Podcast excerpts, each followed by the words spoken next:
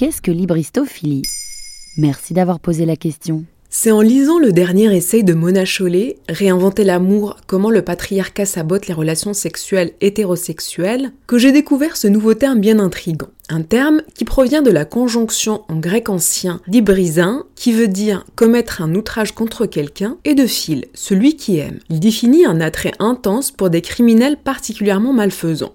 L'hybristophilie désigne alors le comportement souvent d'une femme attirée par un homme reconnu coupable d'avoir commis des crimes très graves. Cette attirance se traduit par un désir d'entrer en communication avec ce prisonnier et d'entamer une relation amoureuse. On l'appelle aussi le syndrome de Bonnie and Clyde. Mais ce n'est pas nouveau ça. Tu as raison, cette fascination qu'exercent ces criminels sur certaines femmes n'est pas un comportement nouveau, et les histoires ne manquent pas. Au début du siècle dernier, Henri Désiré Landru, condamné pour le meurtre de 11 personnes, a suscité un engouement amoureux de la part de nombreuses jeunes femmes. En trois ans de prison, il a reçu 800 demandes en mariage. Charles Manson, Marc Dutroux ou encore Luca Magnotta, pour ne citer que, ont tous pour point commun d'être des tueurs en série, devenus célèbres parce que surmédiatisés, déclenchant ainsi la passion de nombreuses femmes. Mais pourquoi ces hommes attirent-ils et fascinent-ils autant les femmes? Ce syndrome touche un grand nombre de femmes qui ont en commun un manque de repères et une grande détresse affective, quelquefois leur jeune âge. Elles entretiennent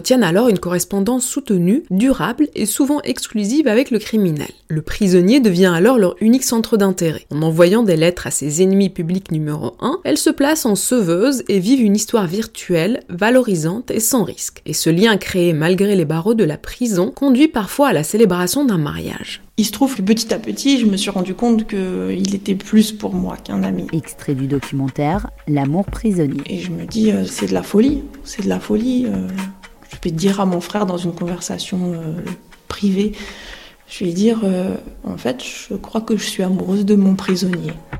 Hélène, que l'on entend ici, s'est retrouvée à 24 ans à faire partie des jurys aux assises de Strasbourg. Parmi les accusés, il y avait Ismaël, dont les prises de parole sont particulièrement touchantes à ses oreilles. Celui-ci est condamné à 8 ans de prison. Tout de suite, elle a eu envie de lui proposer son aide. C'est dans cette démarche qu'elle lui écrit. Une correspondance débute et leur conversation tourne beaucoup autour de la littérature. Un jour, Hélène reçoit une photo de lui et c'est le début d'une grande histoire d'amour qui se poursuit avec la naissance de leurs jumeaux. Et c'est une attirance qui fonctionne que dans un seul sens. Il existe aussi l'enclitophilie, qui est tout simplement l'attirance pour les femmes criminelles, beaucoup moins documentée que l'hybristophilie. Les hommes hybristophiles sont rares bien sûr, comme sont très rares les serial killers femmes. Sur la totalité des tueurs en série, seuls 12% sont des femmes.